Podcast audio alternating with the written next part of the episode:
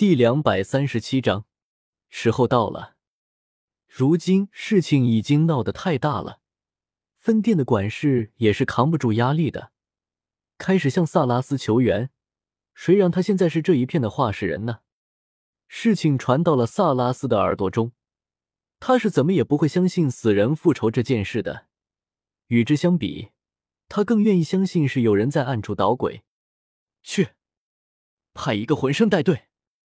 去把那敢于在我们武魂殿头上撒野的人给揪出来，让他知道与武魂殿作对是他做的最错误的一件事。萨拉斯很快就派出了一位魂圣，在他看来，一位魂圣就足以解决这里的问题了。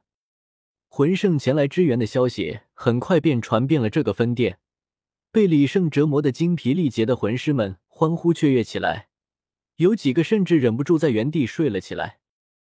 这些天可是把他们给累坏了，如今在得知魂圣到来的消息，却是给他们吃了一颗定心丸。不过他们这一睡，却再也起不来了。李胜自然是知道他们的决定，甚至这也是他计划中的一部分。为此，他为这位即将到来的魂圣准备了一份大礼。清雪瑶既然能够做出与魂兽沟通交流的装置，那么稍微修改一下。就会变成一个针对大脑的大杀器。或许魂兽和魂王级别的魂师能够抗住，但是魂王之下的魂师却是怎么也不可能抵挡得住针对大脑意识到能力的。要知道，李胜可是有着念动力的，虽然在普通状态下只能操控板砖，但是在经过魂导器的辅助之后，也可以直接通过精神波动直接攻击他人的大脑了。这里的情况，李胜已经完全摸了清楚，接下来就没有必要继续在这里了。这位魂圣，还是要准备好好迎接自己的大礼吧。李胜同样也分出了几个分身在此，他的分身虽然不及他，但是和这些最多不过魂王的魂师比起来，还是可以赢得很轻松的。下面该死亡的人，李胜已经做好了名单，这一切都要交由自己的分身了。他只负责偶尔观察一下，确认计划还在继续。这几位分身被他易容成了这些天死亡魂师的模样，即将代替他工作。魂圣已经来到了这里，其他人自然纷纷赶来迎接。但是直到这个时候，他们才发现之前那些睡下的魂师，竟然悄无声息的死去了。这下可算是炸开了锅，这些魂师就在自己身边。但如今却全死了，这是不是说明了下一个就会轮到自己？来这里的魂圣也是脸色脸色铁青，在他看来，这是对他的挑衅。不过初来乍到，还是要先问清楚情况再说。在魂圣的安抚下，众人也恢复了理智。毕竟在他们看来，魂圣级别那简直就是不可想象的。为了揪出这个敢于冒犯武魂殿的人。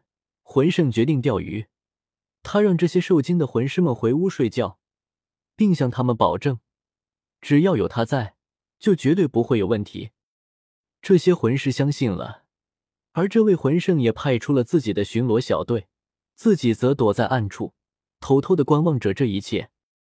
他却不知道，在他的身后，还有着一双眼睛正盯着他看。李胜现在是锤子魂师的模样。低下头，对着魂圣哈了一口凉气，瞬间便激得他冒出了一身冷汗。随后他便武魂附体，一脚踢了过去。但是那人好像是镜中花和井中月一般，根本没有任何受力点。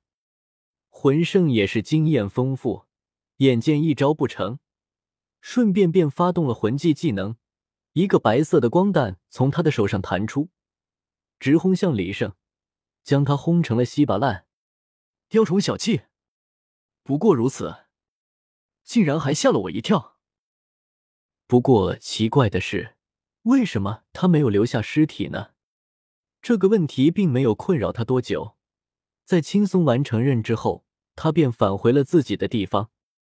按照惯例，他是需要向萨拉斯报告的，但是今天回去的太晚，也只能等明天了。不过，他白天所杀死的却并不是李胜，仅仅只是李胜特意让他所杀的一个分身而已。现在他离开了武魂殿分店里留下的分身，又开始了杀戮，而李胜也在他的府邸中潜伏了起来，用锤子武魂杀死了他的一个手下。这下事情可大条了，不仅自己府中死了人，就连昨日去过的武魂殿分店又再次的出现了命案。这位魂圣愤怒极了。死的与其说是他的手下，不如说是他的好友。如今居然不明不白的就这样死去了。他再次的赶去了武魂殿分店，杀死了李胜分身假扮的镰刀魂师，但是却没有想到自己家中再次的出现了状况。这次死的是他的一位家小妾。这位魂圣终于意识到了情况的不对劲，开始找自己的好友求助。毕竟这个任务乃是萨拉斯下达给他的，如果还要继续向他求助的话，那么是不是就显得自己太过没用了些？他的朋友也同样是一位魂圣，是围捕李胜这张大网上的另一个节点。李胜还是老样子，在这里留下一个分身，真身则是跟着这位魂圣去往了他朋友的地方。李胜就这样像是病毒一样四处开花，在各处都留下了特定的分身。将武魂殿这潭清水搅浑了起来。仅仅半个月的功夫，闹鬼的地方从一处增加到了十几处，这都是李胜昼夜不停、来回奔波的成果。他的分身一旦被打死，那么就算距离再远，他也得前去补充，否则根本不可能造成如此大的骚乱。不过，虽然武魂殿的中下层闹的是人心惶惶。但是上层还是比较理智的。萨拉斯虽然气得冒火，却还是没有动用魂斗罗和魂圣部队。李胜也感觉时候差不多了。经过这么长时间的努力，这潭死水终于被他搅动了。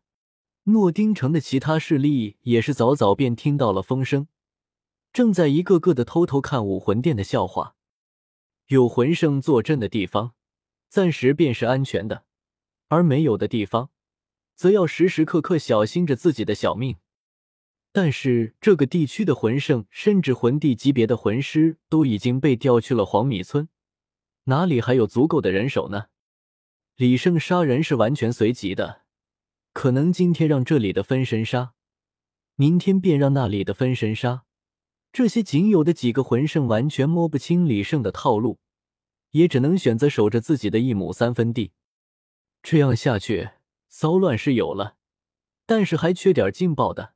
李胜将目光瞄向了几位魂圣。如今，时候到了，